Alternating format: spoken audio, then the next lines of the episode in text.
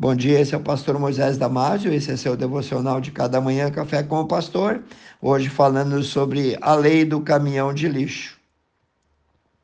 Eu acrescentei alguns comentários extra nesse texto. Eu achei ele muito interessante. E diz assim: Um dia peguei um táxi e fomos direto para o aeroporto. Estávamos rodando na faixa certa quando de repente um carro preto saltou do estacionamento na nossa frente. O motorista do meu táxi pisou no freio, deslizou e escapou do outro carro por um tris. O motorista do outro carro sacudiu a cabeça, nos xingou, começou a gritar para nós. O motorista do táxi apenas sorriu e acenou para o cara. Eu quero dizer que ele o fez bastante amigavelmente. Por isso eu perguntei: por que você fez isso? Esse cara quase arruinou o seu carro e nos mandou para o hospital. Foi quando o motorista do táxi me ensinou o que eu agora chamo de a lei do caminhão de lixo. Ele explicou que muitas pessoas são como caminhões de lixo, andam por aí carregadas de lixo, de ódio, de raiva, cheias de frustrações, cheias de tudo que não presta de desapontamentos. À medida que as suas pilhas de lixo crescem, elas precisam de um lugar para descarregar e às vezes descarregam sobre a gente. Não tome isso pessoalmente, apenas sorria, acene, deseje-lhe o bem e vá em frente. Não pegue o lixo delas e espalhe sobre outras pessoas no trabalho, na casa, na rua, na família. Bom, o princípio disso é que pessoas bem-sucedidas não deixam os lixos ou os caminhões de lixos estragarem o seu dia. A vida é muito curta para levantar de manhã com um sentimento ruim e levar isso adiante. Ame sempre as pessoas que te tratem bem e ore também por aquelas que não o fazem. A vida é 10% o que você faz dela e 99% a maneira como você a recebe. Lembre-se da sabedoria da água. Ela nunca discute com os seus obstáculos, simplesmente os contorna e segue em frente. No livro de Romanos, capítulo 12, versículo 19, diz assim: Não vos vingueis a vós mesmos, amados mas dai lugar, isto é, dai espaço para que a ira possa passar e ir embora, porque está escrito lá: minha é a vingança, eu recompensarei, diz o Senhor. Romanos 12, 19. Também o Romanos 12, 21 diz: Não te deixes vencer do mal, mas vence o mal com o bem.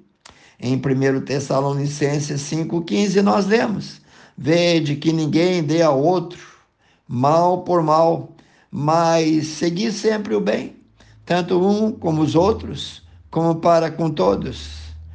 No nosso dia a dia, talvez teremos momentos de confrontações, ou teremos momentos que vamos perder a calma. Surgirão sim enfrentamentos, seremos colocados à prova mas devemos sempre ir diante do Senhor em oração com a nossa dor, com a nossa raiva e sofrimentos e colocar tudo aos pés dele. Sabe por quê, querido? Porque ele e somente ele tem cuidado de nós. A Bíblia diz em 2 Samuel 12, 15 a 23, que Davi aproximou-se do trono da graça em favor do seu bebê que estava muito doente.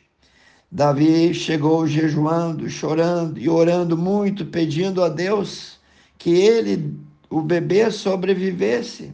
Contudo, o bebê veio a morrer e depois disso, Davi então levantou-se, adorou o Senhor, aceitou prontamente a decisão de Deus.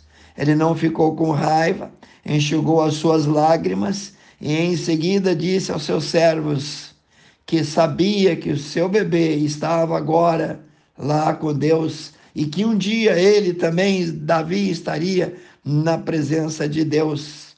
Davi clamou a Deus durante a doença do bebê e depois, humildemente, inclinou-se diante do Deus Todo-Poderoso em adoração, aceitou a resposta de Deus. Irmãos, isso é um testemunho, isso é uma atitude para nós seguir.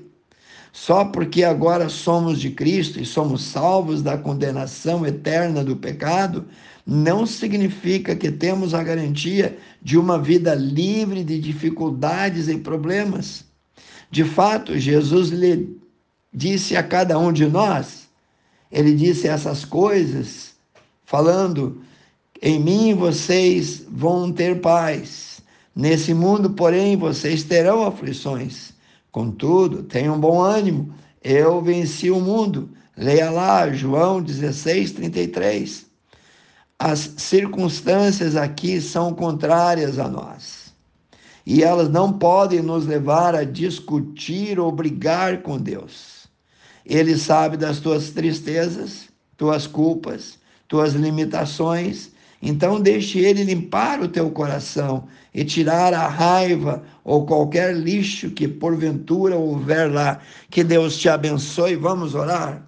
Precioso Deus eterno Pai, abençoe, Senhor, as pessoas que prontamente deixaram esse tempo para ouvir o devocional, porque esperam crescer, se fortalecer mais. Então, Pai, Abençoe cada um que está ouvindo. Eu oro e peço no precioso nome de Jesus. Amém. Se você gostou desse devocional, pense em quantas pessoas estão precisando ouvir exatamente esse devocional. Envie agora para elas e para seus amigos e os seus grupos. E eu te vejo no próximo Café com o Pastor.